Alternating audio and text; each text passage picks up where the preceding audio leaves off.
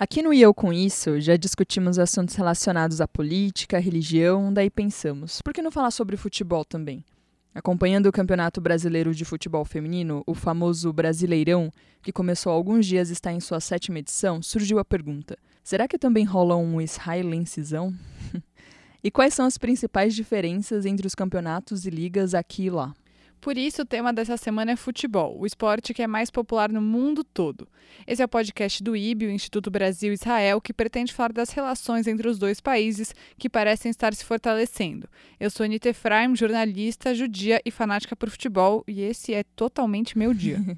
e eu sou Amanda Hatzira, professora e pesquisadora de temas relacionados à cultura judaica e sociedade israelense na USP.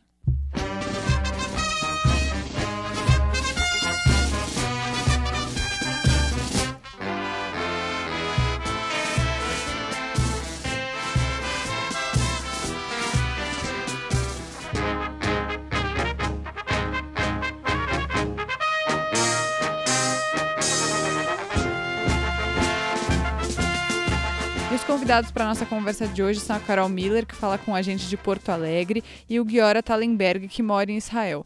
Gente, se apresentem, por favor, aos nossos ouvintes. Vamos começar por você. Carol, quem é você? Eu me chamo Carolina, eu tenho 23 anos, eu estudo Relações Internacionais na Faculdade eh, Federal do Rio Grande do Sul e eu participei da viagem do IB a Israel no início do ano.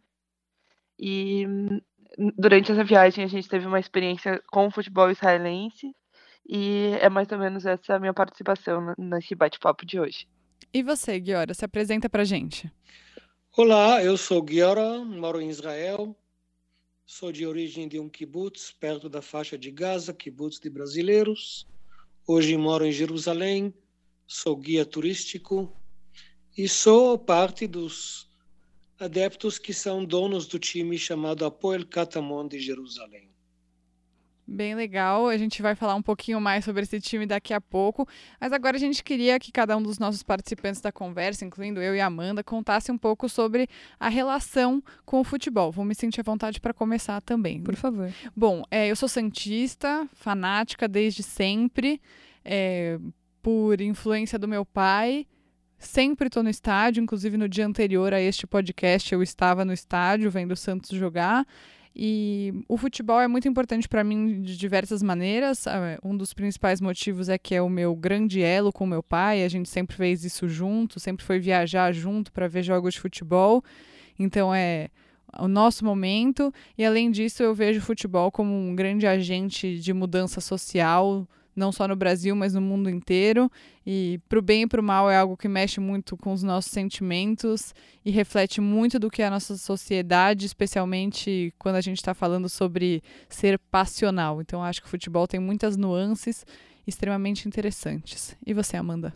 Bom, é, meu contato com o futebol é um pouco mais periférico, confesso é, com futebol e esporte em si, sobretudo, mas eu gosto muito de, da história, disso, da história do futebol, de olhar para o futebol com esse olhar mais antropológico, social, a, a importância do, do futebol para a sociedade.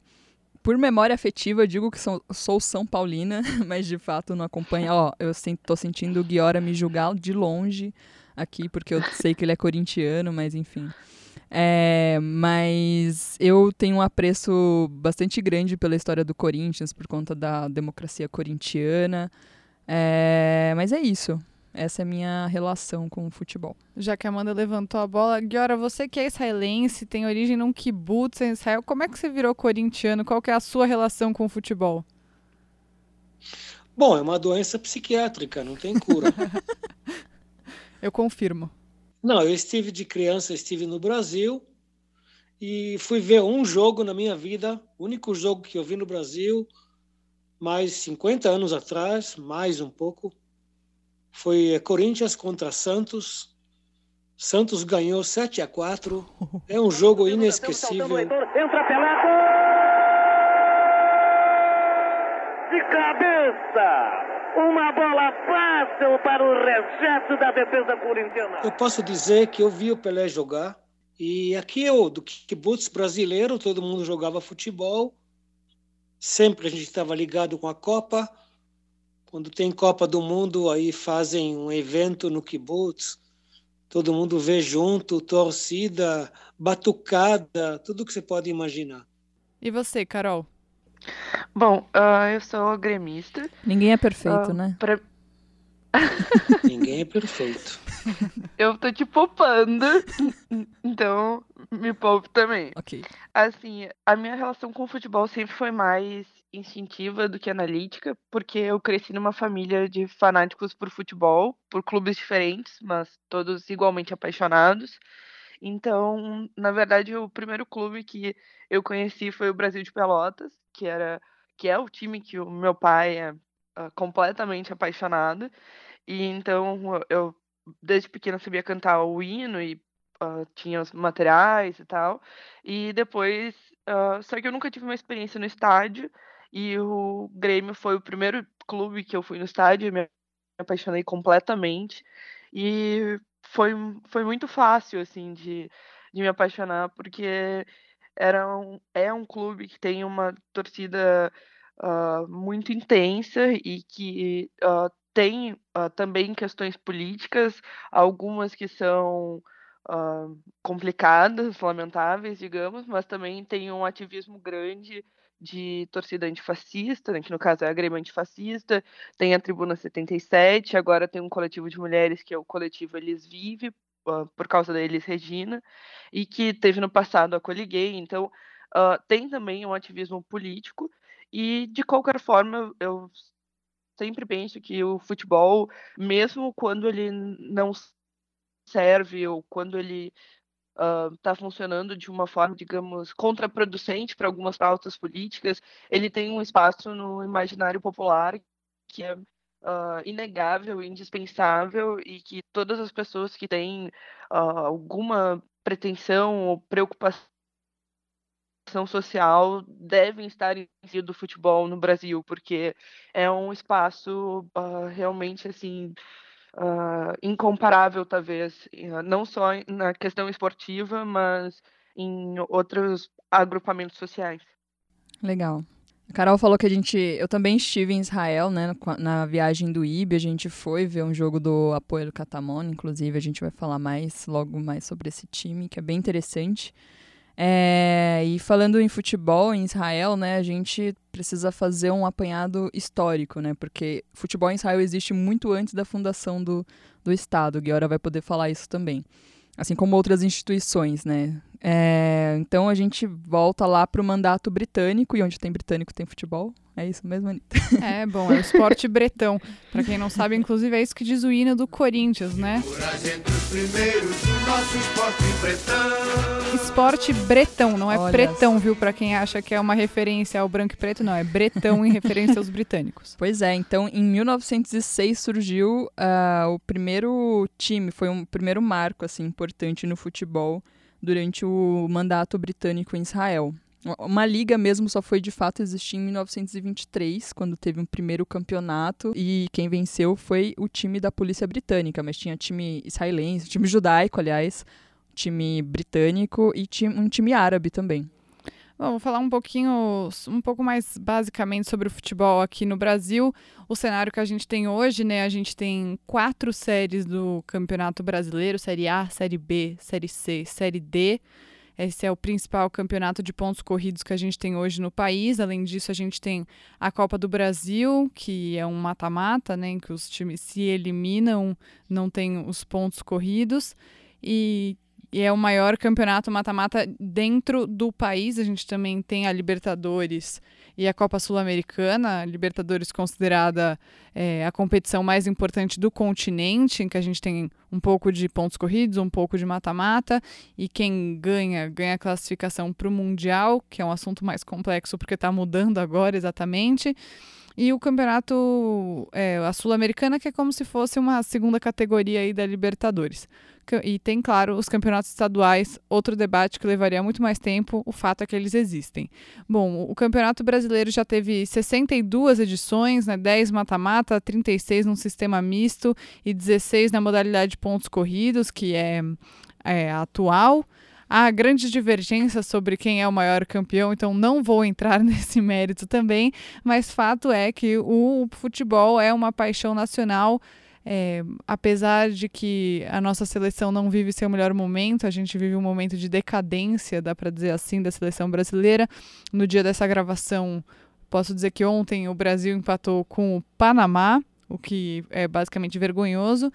Então, esse é o cenário atual que a gente tem do futebol hoje no Brasil, com algumas grandes potências, a gente chama de 12 grandes times, apesar de alguns deles estarem vivendo uma situação bastante complicada, mas a gente coloca aí os quatro grandes de São Paulo, os quatro grandes do Rio de Janeiro, é, Grêmio Internacional, Atlético Mineiro e Cruzeiro.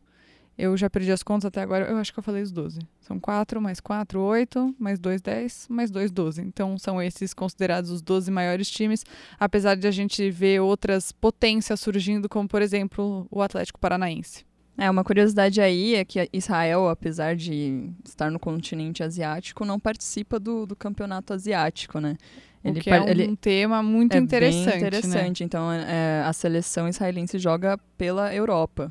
Né? O que torna tudo muito mais difícil, né? Sim. Só lembrando que tudo que a gente está falando aqui é sobre futebol masculino. Futebol feminino Sim. a gente vai falar daqui a pouco, que é um tema bastante polêmico. Bom, é, Guiora, eu queria começar te perguntando o seguinte. Qual é o esporte mais popular em Israel? É como aqui no Brasil, que é o futebol? Sim, popular sim. E basquete em segundo lugar. Já basquete tivemos mais sucesso mundial do que em futebol. Maccabi Tel Aviv ganhou já várias vezes, algumas vezes, o campeonato europeu. Foram oito Euroligas ganhas pelo Maccabi Tel Aviv, basquete.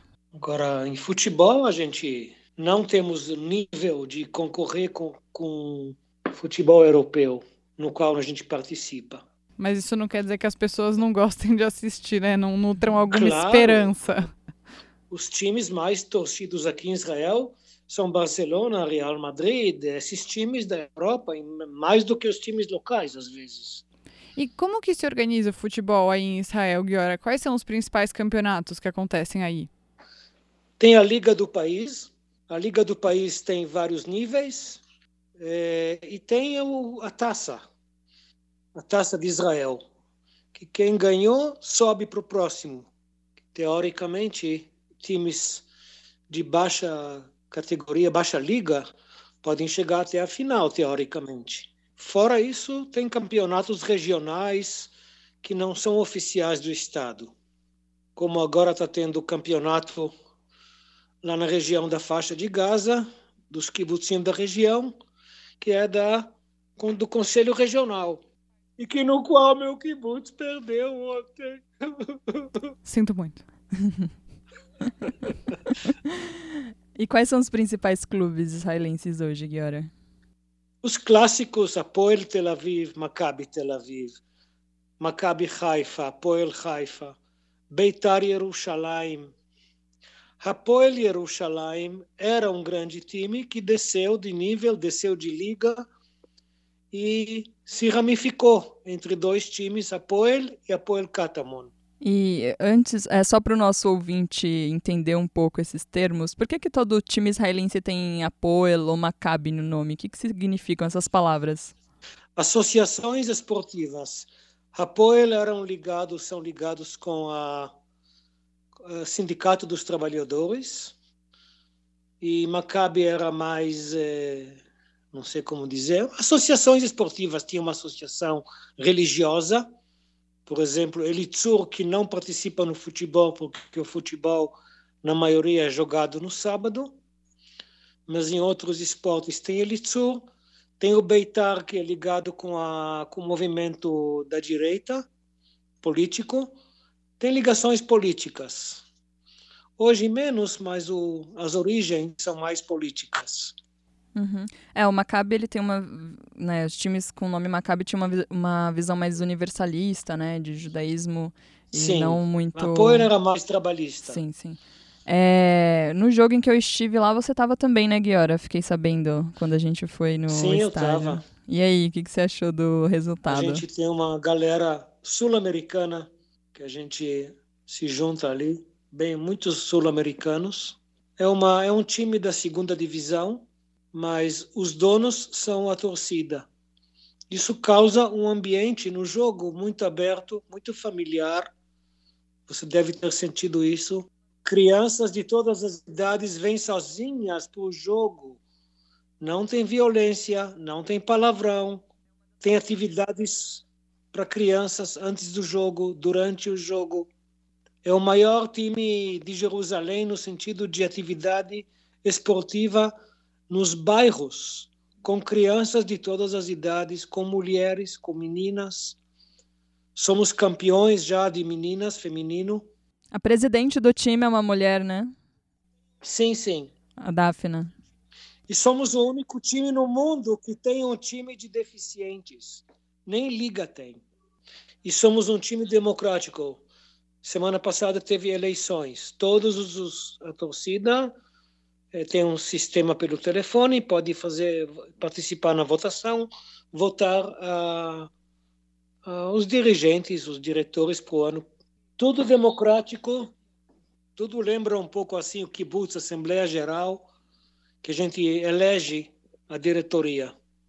Fazendo um paralelo com a situação aqui no Brasil, cada time tem a sua maneira de eleger, mas são poucos os times que hoje os sócios podem votar, né? Que você se associa ao time, que você tem as vantagens de poder comprar ingressos antes e tudo mais, mas não é todo mundo que pode se envolver. Alguns clubes não deixam nem os sócios, é algo mais fechado. Aqui também. A maioria é assim? Os times pertencem a um ricaço o ricaço que tem a, sempre a última palavra, ele que contrata treinador, ele contrata o diretor, ele contrata jogadores de outros times, de outros países. Quem manda é o rico. Então essa é uma particularidade do Apoel Catamon, manter essa essa forma de Sim, uhum. sim. E hoje já não é só nossa. Uhum. Apoel Tel Aviv Basquete começou com isso. Sim.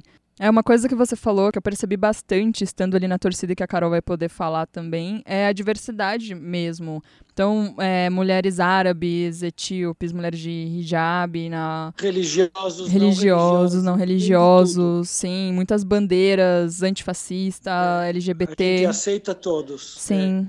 É. O time feminino que ganhou o campeonato, o nome do time é Shira Banki, em nome de uma menina que foi assassinada na parada gay de Jerusalém por um ortodoxo. Interessante. E você, Carol, o que, que achou aí dessa experiência estando ali na torcida do Apoel? O que, que você sentiu?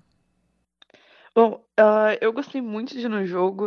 Uh, eu tive essa mesma impressão de diversidade com a questão das bandeiras, uh, com as, os torcedores, mesmo que não estivessem identificados por alguma bandeira, simplesmente quem eles eram ali já dizia muita coisa. E, bom, eu fiquei bem impactada só de chegar no estádio, o símbolo do apoio ser uma, o, homem né, com a foice e o martelo, assim. Então, uh, isso se destaca não só para o futebol israelense, como no futebol mundial. E antes de ir para o jogo, assim, uh, eu já sabia um pouco da história e eu fui procurar um pouco mais e, e aí vi toda essa história de que o apoio uh, tinha esse histórico com uh, as organizações de trabalhadores, então o apoio sempre foi essa ideia assim resumida de naquela frase não é só futebol. Então sempre, na verdade, não era, não é nem um clube só de futebol, né? São organizações esportivas dos trabalhadores. Então, uh, tem depend, depende de cada cidade, claro. Tem em Tel Aviv, tem em Haifa, mas uh, alguns tem natação, tem basquete, vôlei, o que for. Então, uh, toda essa questão social de congregação comunitária está muito presente. E como Israel é um país plural, uh, se essa congregação acontece verdadeiramente, essas, uh, esses personagens, essas figuras sociais diferentes aparecem. E no estádio, assistindo o jogo do Apoel, tu consegue realmente ver essas pessoas lá.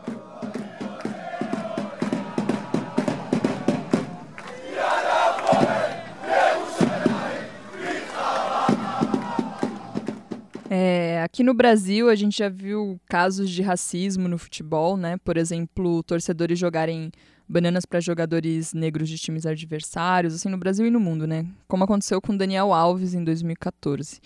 É, Guiora, você também presencia casos de racismo no futebol israelense? Tem alguma história para contar?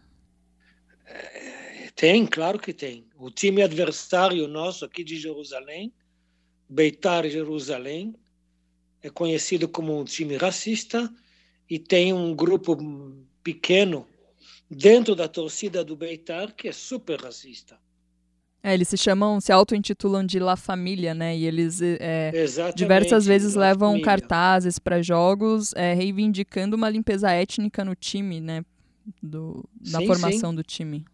Eles são considerados um dos times mais racistas do mundo. Uma das torcidas mais racistas. Contrataram, alguns anos atrás, um jogador, não é árabe, é da Bósnia. Sim. Que é muçulmano. Em 2012, né? Coitado, que o cara sofreu da torcida do seu próprio time. Teve que voltar.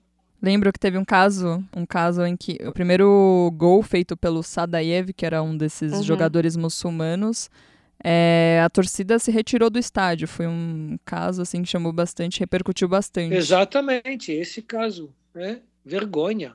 Falando sobre um outro tipo de preconceito, queria abordar aqui um pouco do que é o sexismo no futebol. Aqui no Brasil a gente tem observado aos poucos uma mudança do cenário, mais mulheres no estádio, é, uma, uma briga por espaço, né? As mulheres estão se impondo cada vez mais nos estádios. Primeiro, eu queria perguntar para a Carol como que ela sente isso, como que ao longo da sua vida, Carol, você percebeu a mudança em relação à sua presença como torcedora, não só no estádio, mas em todos os ambientes que envolvem o futebol. Uh, bom, ironicamente, uh, parece que às vezes no estádio o, tem se avançado mais do que um, no âmbito do futebol extra-campo, assim, é, extra-estádio. Um, com certeza, assim, como eu vou hum, ao estádio desde pequena, uh, eu percebi essa mudança demográfica de mais mulheres e uh, não só mais mulheres, mas uma uh, expansão para uh, idosos, crianças, uh, grupos assim que não se sentiam tão à vontade no estádio e que agora uh, é mais aberto. Mas fora do estádio parece que essa que essa inclusão não acontece muito assim em programas de futebol de comentaristas de rádios e televisão é, um, eu não, eu não me sinto representada, assim. Tem, quando tem alguma mulher, muitas vezes ela é questionada e acaba mais cedo ou mais tarde uh, em algum alguma situação que acaba sendo noticiada de que ela foi silenciada, que ela foi uh, que ela foi motivo de uh, brincadeiras e tal. Então isso é meio complicado, assim. Para mim sempre foi uma questão porque eu sempre gostei muito de futebol, uh, só que eu claramente estava em um ambiente que teoricamente não era meu. E hoje em dia eu não. Um, eu sinto menos isso. Não porque essa situação não exista, mas porque existem uh, grupos uh, políticos, grupos de mulheres que têm tentado tornar esse ambiente mais igualitário. E, Guiara, como é que você sente que essa questão é em Israel? Existe esse estigma de que o futebol é um esporte de homem, é, o envolvimento dos homens é dominante, como é aqui no Brasil, ou não é assim?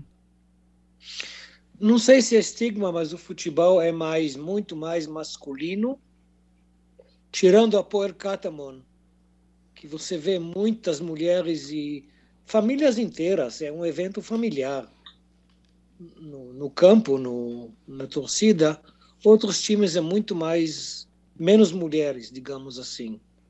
E existe essa resistência de ver mulheres falando sobre futebol? As mulheres são atacadas por entrar num espaço que é dado como masculino? Não, não, não. Nunca vi alguém atacada por isso. Não, simplesmente é, não faz parte do interesse do interesse das mulheres, eu acho. Menos se interessam. Pode ser uma questão histórica isso, você acha? Você acha que o, o Kataman, o apoio do Kataman está conseguindo reverter isso? Não estou vendo mudanças por enquanto. O esporte feminino sempre foi na sombra do masculino, digamos assim. Também você vê na mídia, na televisão, no rádio, jogos femininos em relação aos jogos masculinos. Ninguém sabe. Teve uma mulher ontem que ganhou judô lá em Dubai, de Israel. Quase ninguém sabe. Mas quando é homem, todo mundo sabe. É, a gente tem um exemplo aí do Brasileirão feminino que nem tem é, transmissão, né? Eles transmitem um jogo pelo Twitter e é isso. É, e aí os, cada time fica a cargo de fazer um minuto a minuto pelas redes uhum. sociais, uhum. se fizer essa opção, né? Sim. Muitas vezes não acontece. Guilherme, eu queria te perguntar um pouco mais sobre o Apoio Catamon. Queria saber se, pelo seu envolvimento, pelo seu trabalho com o time, você considera que o que vocês fazem é uma revolução no futebol? Não sei se é revolução, mas é uma mudança.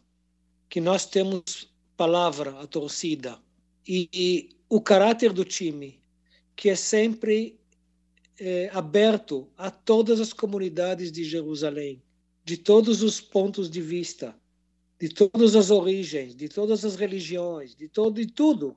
A atividade social que a gente participa na cidade envolve o que você tinha falado no início da entrevista, a importância do futebol é, como catalisador social e não só esporte. Eu não sei se consigo me pronunciar bem em português. Não, deu para entender deu bem. Deu para entender sim. É, mas já encaminhando aqui para o fim do nosso episódio, eu citei aí no começo, né? Falei da minha admiração pela democracia corintiana. Então, é um dos grandes exemplos que a gente teve aqui no Brasil de como a política e o futebol se misturam, né? Algo que a Carol comentou bastante sobre a vivência dela, inclusive no futebol, sobre esses movimentos que aqui no Brasil ainda existem, apesar de não serem tão expressivos, né? Exatamente. E, mas quais são, e quais são as fronteiras né, entre política e futebol? O Guiora deu alguns exemplos aí, né, de, de atuação social do Apoio Catamon, é, mas considerando o atual conflito árabe-israelense, como que isso aparece e se reflete no futebol em Israel, Guiora? É, os times israelenses têm, participam na liga israelense normal, como todos os times de Israel. Os palestinos, nos territórios ocupados palestinos, eles têm liga separada. Quase que não tem é, jogadores palestinos que são comprados, digamos assim, ou vêm jogar nos times israelenses. Ao contrário, eu sei que tinha árabes israelenses que jogavam nos times eh, europeus, eh, palestinos, desculpa. Sim. Inclusive treinadores também. Mas eh, geralmente a maioria dos times tem jogadores árabes. Pega os times de Haifa, no norte, que são muito envolvidos, os times árabes locais da Galileia, com o futebol em geral israelense. A seleção de Israel tem vários jogadores árabes, vários mesmo. Quer dizer, a, a escolha não é pela religião, é pela, pelo jogador mesmo. E eles representam Israel na boa. Tem muitos árabes no, ou palestinos no Apoel Katamon, no time? No Apoel Katamon, é, na, na, nas, nos times juvenis tem mais. Uhum. Ah, o time do, dos adultos já é questão de qualidade também, de bom jogador. A escolha não é pela origem étnica. E aqui no Brasil, Carol, você acha que os, os clubes mantiveram esse viés mais político, ideológico? Você também falou aí da atuação do, do Grêmio nesse sentido? Bom, eu, eu acho que por pressão social, os clubes eles estão uh, tendo que se posicionar um pouco mais. Então, existem campanhas de inclusão da mulher, existem campanhas de combate ao racismo, mas uh, de forma geral os clubes eles uh, não têm esse viés tão político assim. Isso até quando nós fomos no jogo do Apoel, eu pensei que eu ia ter uma perspectiva do futebol israelense e na verdade eu tive uma experiência que me fez pensar sobre o futebol brasileiro, porque uma das pessoas que a gente encontrou por lá foi um deputado do Meretz, que eu não sei pronunciar o nome dele, ele fez aliado da Romênia, então o meu conhecimento de romeno é muito limitado. Uh, e ele ele chamava, mas digamos exatamente como escreve é Ilan Gilon. Mas uh, basicamente quando a gente conversou com ele, ele uh, a gente perguntou, bom, como que o senhor vê a sua situação política com o seu amor ao futebol e tal? E ele falou, a vida é uma só. Ele, ele tem a posição, ele falou, eu sou vermelho, então ele é vermelho na política ele é vermelho no futebol, então, no sentido ideológico, né? Então, uh, eu, eu fiquei me questionando sobre isso, porque aqui no Brasil a gente tem, uh, quando a política entra no futebol, ela entra numa questão muito mais de nicho, então tem um movimento dentro do time, ou tem uma torcida organizada, mas o apoio, como ele uh, surgiu dessa história da Estadrut, de, de apoio dos trabalhadores, dos imigrantes, de realmente ter uma assistência para toda a vida da pessoa, ela, ele já surge de uma forma uh, não, uh, não reformar uma torcida que se construiu de uma forma, mas que desde o início já tem um propósito diferente. Então eu acho que isso, claro, é uma condição diferente do que nós tivemos aqui. Muitas vezes os clubes se deram de forma claro, todos com seu histórico, com a sua uh, herança social, mas uh, não com algum propósito uh, de um posicionamento político tão definido de direita ou de esquerda, assim, isso é um pouco mais como é que eu posso dizer assim, não é tão determinado. Assim. Bom, a gente queria muito agradecer primeiramente o Guiora, que participou com a gente diretamente de Israel. Guiora, muito obrigada, parabéns por todo o trabalho do apoio do Cataman, que com certeza é um exemplo para todo mundo que quer falar sobre futebol e política. Obrigado a vocês. Carol, obrigada a você também, viu, pela participação. Até a próxima. Ah, eu que agradeço. Até a próxima. Leitraot. Bom, é, a gente quis mudar um pouco o tema de hoje, né? A gente que tem saturado os nossos ouvintes com política, religião e tudo mais. E para quem quiser contribuir, contar suas experiências com futebol, vocês podem procurar ou eu ou a Amanda nas, nas redes. redes sociais, o Instagram do Instituto Brasil Israel também. E sempre que quiserem sugerir temas, estamos abertos a isso. Com certeza. Até semana que vem, pessoal. Até.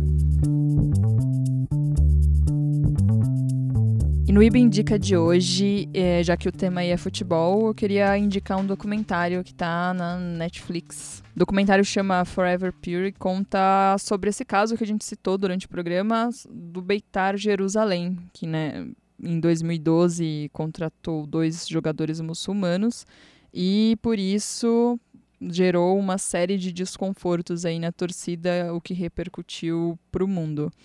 Então é isso. Assistam e depois contem pra gente também o que vocês acharam.